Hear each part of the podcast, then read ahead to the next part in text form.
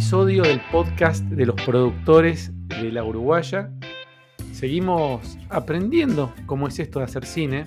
Hoy eh, tenemos una invitada que no está en nuestro país, está en, en Suiza, y nos va a contar un poco cuál es su tarea. También está conectado Juaco desde el barrio de Coglan. Hola Gabo, hola Anita, ¿cómo están? Hola, hola a todos. Espero que estén bien. La invitada es Ana Laura Gusoni, que es asistente de dirección. Así es. Así es, yo puedo hacer una mínima introducción de Anita, que a quien la conocemos hace un montón, laburamos mucho juntos, fue la asistente de dirección de las buenas intenciones, es una, una férrea laburante, la cual yo admiro mucho en lo profesional y en lo personal y agradezco muchísimo que nos esté acompañando en este proyecto y, y pudiendo trabajar juntos, porque la verdad que yo aprendo y, y la, paso, la paso muy bien. Juaco, sos un amor. ¿Qué estás haciendo en Suiza, Ana? Yo vivo en Suiza, vivo hace ya ocho años, Ajá. hace un tiempo. Pero bueno, viajo mucho por trabajo, ¿no? Voy, vengo, pero tengo base acá, básicamente. ¿Y tu trabajo siempre es asistente de dirección o haces No, hago otro tipo, pero relacionado con el medio audiovisual. Pero no siempre hago asistencia de dirección. Hago asistencia de dirección cuando el proyecto me, me gusta y, y es un desafío también. ¿Cómo se está viviendo en la industria el tema de la pandemia en Europa? Y ahora se, bueno, hay muchos protocolos para filmar, básicamente. Se, piden muchísimas cosas de protocolo, mucho testeo. Hubo mucho parate también. El año pasado fue muy poco lo que se pudo hacer. Y este año hubo muchos, muchas paradas de filmaciones, muchos testeos, muchos protocolos. Como no sé si quizás están viendo o leyendo cómo se está haciendo. Creo que en Argentina también se empezó a filmar y, y hay que tomar muchos recaudos. Hay como un departamento más, te diría, en la filmación. Incorporamos un área más a las áreas que le faltaban a la, al audiovisual, incorporamos el área de sanitización. Exactamente. Y perdón, Ana, ¿y cómo viene el tema de la vacunación? ¿Tenés idea? Sí, lenta. Lenta. lenta como en todos lados. Bueno, Suiza justo ayer abrió un poco, estuvo bastante cerrado desde diciembre hasta ahora.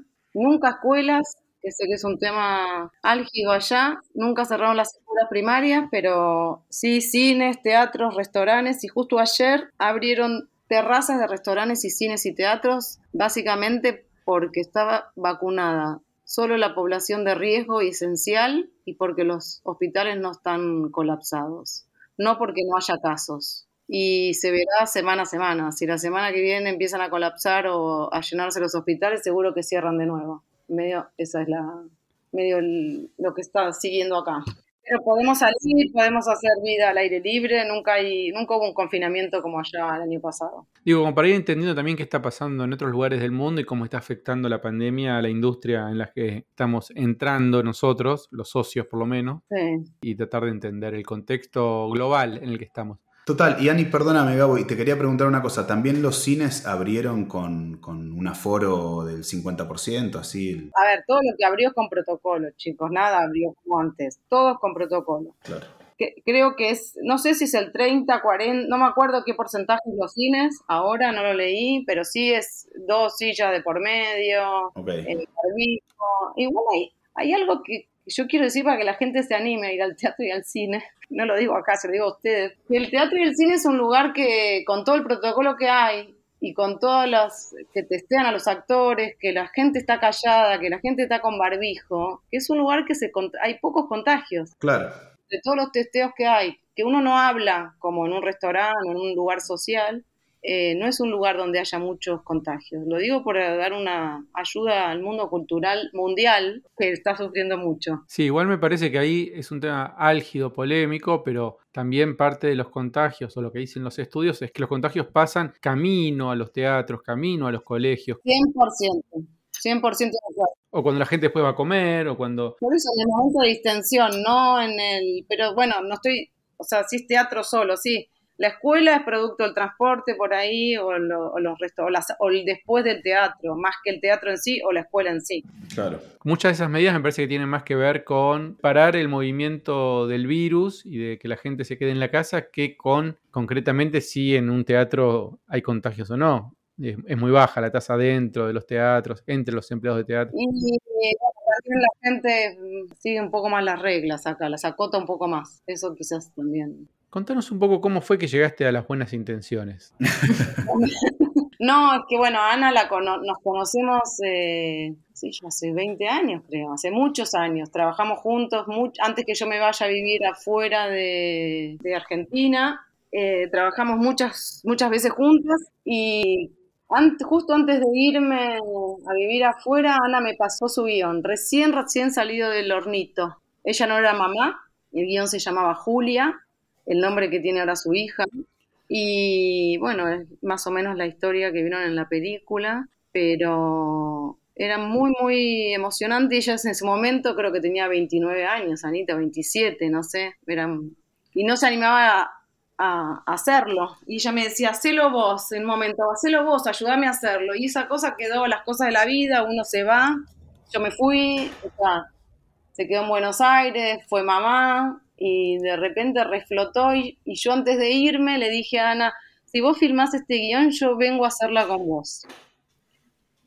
Se lo dije antes de irme y diez años después un día me llamó medio emocionada, medio llorando y me dijo, Ana, me acaban de dar el premio del Inca y quiero hacer la película y quiero, y vos me habías prometido algo. bueno, y así fue. Se lo prometí y además porque era un guion que me encantaba, creía en Ana, me parecía que siempre tiene como un don y una cosa de, que, te inspira y que te dan ganas de, de ayudarla a que pueda explotar todo su potencial de talento que tiene. Total, y te digo, yo Gabo te, te, cuento un poquitito que me parece, no solamente por sus cualidades profesionales y humanas, eh, que es idónea para este proyecto que estamos encarando ahora, sino porque la verdad es que nos ayudó a nosotros un montón siendo la ópera prima de Ana, siendo mi ópera prima también en, largometrajes. Fue como súper eh, gentil con todo su conocimiento y nos ayudó y nos acompañó y nos ayudó a darle un montón de, de forma a un proyecto que tenía un montón de limitantes, que tenía limitantes presupuestarias. Filmar con niños, no hace falta ni que les diga lo que significa, son jornadas muy, muy, muy cortitas, hay que estar muy, muy afilados.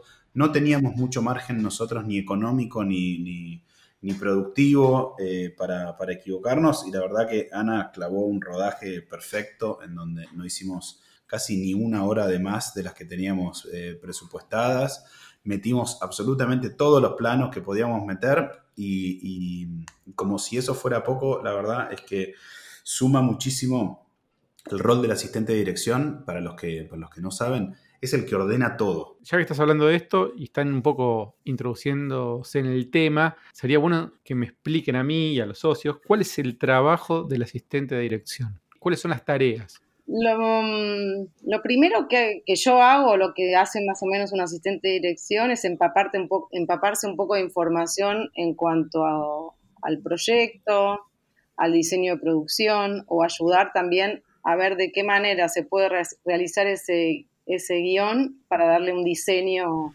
de producción realizable. Y como mi primera herramienta de trabajo es el guion.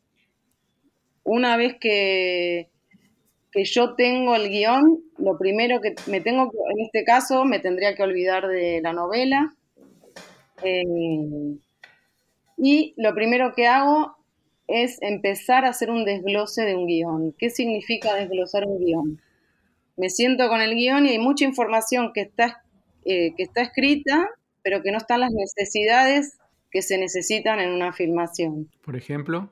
Por ejemplo, dos personajes caminan por la calle y yo tengo que cortar la calle, necesito 15 extras, necesito dos, tres autos, eh, necesito corte de peatones, así como o en un bar están tomando algo, necesito todo lo que se necesita en el bar para que la, historia en un bar sea creíble y parezca real, ¿no? Serían todas las necesidades técnicas o todas las necesidades básicas para, la filmación de cada escena que, tiene ese, ese guion.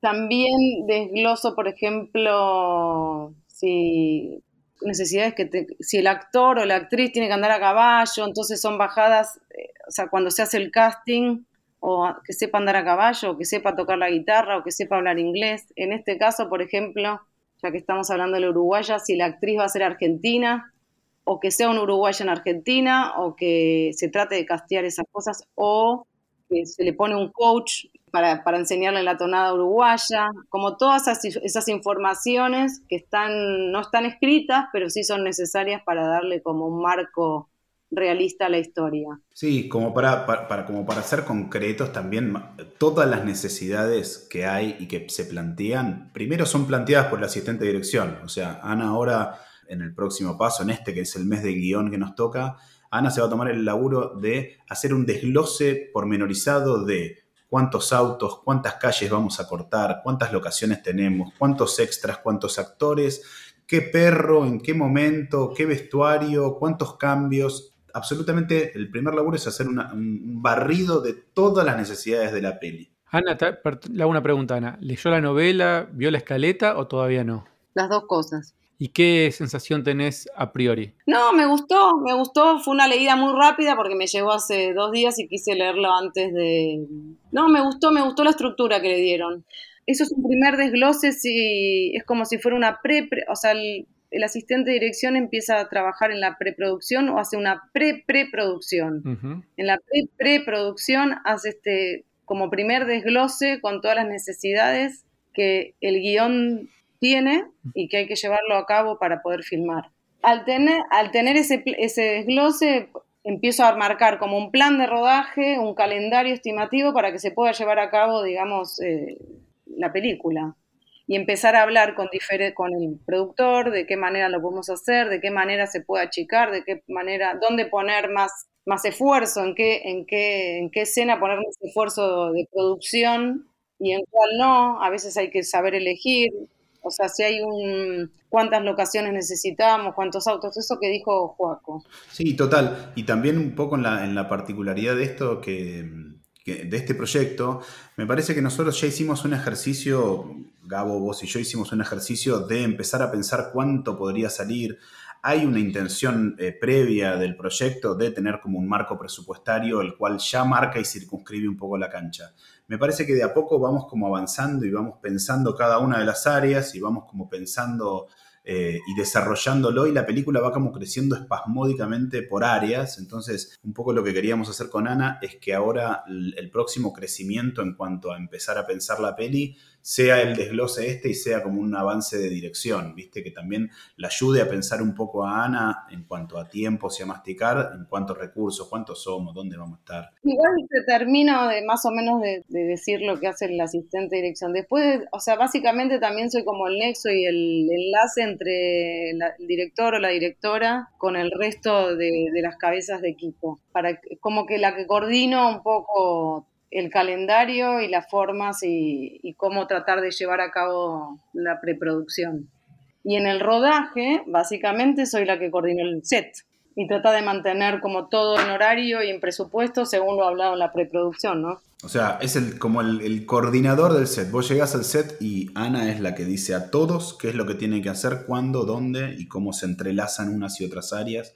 Quién entra primero, si se arma primero eh, la cámara, si primero se arma el, rodaje, a qué hora vienen los actores. O sea, todo el plan de rodaje que ella eh, preproduce, después lo ejecuta y es como el organizador del juego de la filmación. Bien, un trabajo muy intenso por lo que por todo lo que están contando. Dificilísimo, si me preguntas a mí. ¿Y después en la postproducción hay participación también? Depende del proyecto. El asistente de dirección en general trabaja preproducción y rodaje seguro. En algunos proyectos sigue en postproducción y en otros no. Bien. Sí, y, medio que también terminas haciendo la coordinación de un montón de cosas en la postproducción, ¿no? Y te hago una pregunta, Ana. Si, llegaras a, encontrar o a, darte cuenta que alguna cuestión en el guion podría mejorarse o podría tener otro enfoque, por ejemplo, desde el punto de vista de la problemática de género, etcétera, algo que por ahí a, guionistas y a, y a la directora se le pasa por algún motivo. ¿Participás también de ese tipo de decisiones o no? Sí, a ver, yo en general trato de trabajar en proyectos en los cuales se abierta un poco la, discusión o las miradas. Y sí, en, general sí participo dando mi opinión, no significa que eso... Me, parece también que el, como todos los roles también eh, van tomando su forma particular según quién lo lleve adelante y según el proyecto. Eh, la, asistencia de dirección generalmente muchas veces aporta creativamente o referencia o ayuda a la directora también en un búsqueda, mucho más ahora en este, en este proceso que, que las dos Anas se conocen y fluyen súper bien las dos juntas, entonces hay una ida y vuelta que, está, que para mí está buenísima. Yo, a mí me dan ganas de estar en esas reuniones de oyente. Sí, más que en el guion, viste, como yo en general empiezo a trabajar ya con el guion más establecido, sí, si hay algo en el guion que no me, no me, o que me hace ruido, que algo sí se lo digo al director a ver, de, y, y, si tengo alguna idea, obviamente se lo digo. También este es un proyecto particular porque el director no es el guionista, o sea, sería como distinto, ¿no? Y creo que también eso va a ser un desafío para Ana, en, un sentido, filmar una película no escrita por ella, creo que es realmente hermoso. ¿Y qué, otras, qué otros desafíos crees que tienen en, dirección en este proyecto. Además, bueno, recién contaste uno muy importante, pero me imagino que, debe haber otros. No, en este momento no me preocupa nada. o sea, no me preocupa nada porque todavía no, no, no estoy como muy metida con todo lo que, que conlleva un proyecto. Creo, a ver, una vez o sea, hablando del desglose que, ese que te dije, el desglose siempre es como ideal una vez cuando lo, uno lo hace por primera vez. Y después realmente vienen todos los problemas. Porque o no hay esta, cámara o porque el actor no puede los días que tiene que, que poder. Entonces después hay que empezar a armar un rompecabezas y eso es lo que siempre pasa en unas películas, que parece que se está por caer todo y después siempre todo se arma, de alguna manera u otra. Eh, pero no, no me preocupa, la verdad. Confío mucho en Ana, sé que están trabajando un montón en el guion, lo que leí me gustó. Creo que la forma, lo que sí me, realmente me, me parece este proyecto es que es un gran desafío en el sentido de que mm, todos los que venimos del mundo audiovisual, por la forma que se va a producir esta película con tantas voces, como medio en comunidad, no sé, o cómo llamarlo, los que saliendo de, lo que nosotros conocemos de lo que es la producción del cine, creo que nos va a abrir como otra mirada y nos va a hacer como preguntarnos más cosas, salir un poco del lugar de, como, de que conocemos o como solemos hacer una película y creo que ese intercambio de opiniones y miradas creo que nos va a enriquecer mucho. Sí, esa es una premisa, esa es una premisa que nos tiene a todos súper entusiasmados, la verdad será un gran aprendizaje también y eso realmente me, sí, total. me gusta mucho. Sí. Básicamente. Qué bueno. Como romper las reglas de producción. Sí, es un poco la idea de este proyecto, me parece, cambiar las reglas de lo que sabemos, conocemos de cómo se hace una película. Es decir, darle una impronta propia desde la financiación hasta la producción y la distribución. Mm. Ver qué pasa. Para nosotros es en un punto como socios, ¿no? No estoy hablando de los socios, es casi un juego esto. Lo estamos haciendo para aprender y divertirnos. Y entendemos que estamos trabajando además con un equipo de gente de primera que sabe lo que está haciendo. Entonces también nos confiamos mucho en eso. Y un poco la idea es tener ese conocimiento para aprender y para ver si podemos armar un nuevo sistema con el que podamos empezar a hacer producciones audiovisuales en el futuro, por decirlo de alguna manera. Inventar un nuevo sistema. Exacto. Sería maravilloso. Tranquilo, tranquilo, un objetivo tranquilo. No, nos planteamos como para arrancar un 2022. Sería realmente maravilloso. Sí. Que se pueda dar eso. Bueno, Hernán y Chiri lo lograron en la industria editorial con Orsay. Sí. Eh, de alguna forma, Hernán en el teatro también tiene una forma muy propia y un estilo de hacer teatro y, producciones teatrales. Y ahora queremos ver si esa expertise y esa, y esa forma podemos aplicarla eh, a, otras, a otras disciplinas. Entonces también estamos como muy entusiasmados, muy contentos y disfrutando mucho del viaje, sobre todo, mm. que para nosotros es fundamental, para, el, para Chiri, para Hernán y para todos los socios que estamos en este proyecto, el poder disfrutar del viaje y, pues, y entender lo que estamos haciendo y aprender y compartir y, digamos, y divertirnos es fundamental. La verdad es que creo que eligieron a la directora muy bien, entonces. Idónea, idónea para ese... somos todos muy contagiosos, somos eh, contagiamos entusiasmo siempre también, o tratamos, y si no, nos vamos pasando la pelota para que así sea. La verdad que el rodaje de LBI fue amoroso y nada, y desfachatado también, realmente. Sí, la verdad es que también eh, una que eso no, sé si lo redondeé antes, pero no solamente tiene todas esas capacidades y, eh, en su, y cubre su rol y lo desarrolla increíblemente Ana, sino que la verdad es que aporta una calidad humana que está buenísima, que es muy importante, la verdad. A la hora viste, son laburos muy exhaustos, en donde todos ponen mucho, en donde el cansancio a veces eh, copa mucho la parada y, está buenísimo tener a alguien que, el que tiene el timón y, conduce y lleva, que tenga un, talante y, un temple como el de Ana, está buenísimo porque nos, nos contagia a todos, ¿viste? Estamos todos con, con el borde justo entre, entre entre alegría y seriedad, entre, entre, entre acompañamiento y contención y presión, y está buenísimo. No, lo que pasa es que siempre también hay como una idealización de lo que es hacer una película, y la verdad que es un trabajo muy arduo para todos, en general, eh, que es hermoso, pero no deja de ser muy arduo, y, y bueno, se trata de llevarlo de la mejor manera, siendo muy profesionales, y para que salga realmente una peli linda. Siempre tratamos de hacer eso. Ana, vos sabés que en, general en el teatro se dice que cuando un productor es bueno o una producción está bien hecha, el productor no tiene que estar presente, digamos, la gente tiene que entrar a ver una obra o un espectáculo, un recital, disfrutarlo, que salga todo perfecto e irse, pero no, que, no el productor está al costado, digamos, no importa. Eso quiere decir que está bien hecho o que está bien producido, limpio. Mm. ¿Cómo sabemos que el trabajo de asistente de dirección en una película está bien hecho. Eh, ¿El espectador?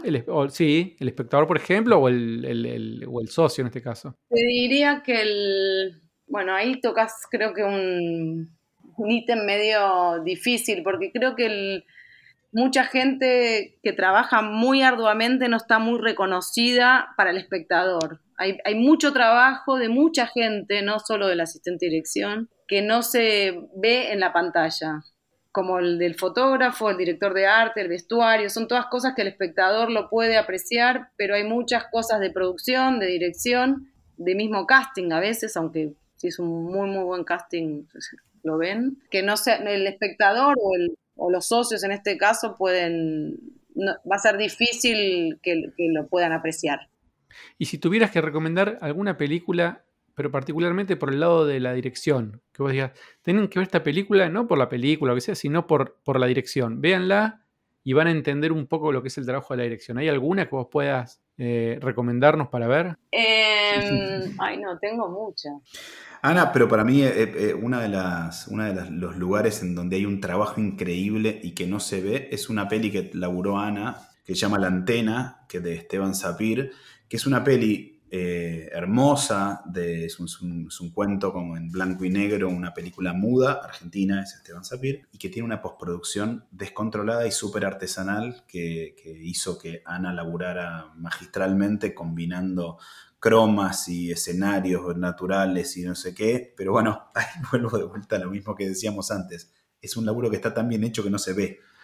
La antena, entonces, se llama la película. Y esa es la que hay que ver para entender un poco cuál. Una peli argentina, ¿eh? Perfecto. Y ahí vamos a poder ver un trabajo de dirección y de postproducción impecable, según Juaco. Sí, arduo. Yo creo que parte mm, de la función de este podcast, cuando vayamos ya hablando con las distintas personas, los distintos actores de la película, actores, no, no, no actores de actuación, sino actores que participan en la película, es que nos den ejemplos con películas que podamos ir viendo para poder ir entendiendo cuando esa especialidad está bien desarrollada. Eso me parece que nos va a dar instrumentos para ir entendiendo mejor la tarea de cada uno. Total, una, una de las particularidades que te cuento como nota de, nota de color triste es que te lo contará Anita mejor. En la película, en la, antena, empezaron a filmar y a poco de empezar a filmar se murió el protagonista. Me está jodiendo. Si eso no es un inconveniente, no sé qué inconvenientes hay que después fue reemplazado por Urdapilleta, ¿no, Anita? Sí. Eh, y Urdapilleta llevó la, voz mandante, pero nada, bueno, tuvieron que sobre, sobreponerse a... ¿Y cómo lo resolvieron? ¿Cómo, cómo, cómo hicieron? Contanos, Anita, por favor. Una historia media triste. Eh, no, bueno, se paró la, película, una semana, solo una semana, que no es nada para una cosa así. Nada. Nada. Bueno, yo lo llamé a Alejandro porque te, había trabajado con él y a Esteban le, gustaba, a, a Urtapilleta le, le, gustaba, le gustó mucho el proyecto. Es un proyecto bastante particular, la antena. Y bueno, hay un trabajo arduo de, vestuario, maquillaje para poder llevarlo a cabo y volvimos a filmar todas las escenas que teníamos con el actor que falleció y bueno, se extendió una semana. o sea, no es nada para una película que te pase eso, ¿no? y dejamos un plano en honor a, al, actor que había fallecido. Se que dejó un plano que nadie, nadie, nadie lo va a ver, pero nosotros lo que hicimos la película. Porque, total, porque digo, es difícil entender el rol y saber cuándo el, laburo estuvo bien hecho, pero la verdad que vos y yo, Gabo, que vamos a estar atrás de, vamos a estar primero ayudando y laburando en, el plan de filmación con Ana. Ana va a ser después la que lo ejecute. Y, si el plan de filmación, como me pasó en las buenas intenciones, está perfectamente ejecutado como lo fue, eh, vos y yo como productores y los 1900 que nos acompañan, vamos a estar felices, porque vamos a meter la peli en caja. No, lo vamos a, lo vamos a poder hacer. Siempre, hay, o sea, básicamente es desgloso, después hay una reunión con todos los equipos, nos ponemos a trabajar cada locaciones, arte, vestuario, eh, fotografía, en todas las necesidades. Antes del rodaje hay un scouting técnico, una vez elegidas las locaciones o las posibles locaciones para definir dónde se va a filmar, cómo se va a filmar. En ese scouting técnico se, más o menos se ve cada escena cómo se va a filmar con una camarita o algo y después se empieza a filmar tratando de llevar y cumplir ese, ese plan que, que se hizo. Que no, nunca se hay como 10 planes, ¿eh? hay muchos, es algo vivo eso. Bueno, ¿cuándo te tenemos en Buenos Aires para empezar a trabajar físicamente en la película? Y una vez que sepamos bien... ¿Cuándo arranca la pre? Cuando arranca la pre, ahí estoy. ¿Y cuánto tiempo calculas que te vas a quedar acá? Depende de la película. Pero, ¿tres meses, cuatro meses? Sí, sí, sí. No, como hice con las buenas intenciones. Creo que fui tres meses por las buenas intenciones. Sí. Y más o menos nosotros lo que estamos calculando en este, en, este proyecto es que vamos a arrancar una pre en agosto, agosto, mediado de agosto, y va a ser una pre de aproximadamente. Todo esto es un prejuicio que después Ana va a tener que constatar y me va a tener que decir ella si el desglose de la escaleta que hacemos y el prejuicio que yo tengo va bien, pero más o menos van a ser dos meses de pre y un mes y pico de filmación, o dos meses, no sé. Todavía estamos cocinando. Gabo, muchas veces yo empiezo a trabajar antes que, la mayoría de las personas. Claro, no, no, de hecho estás trabajando ya.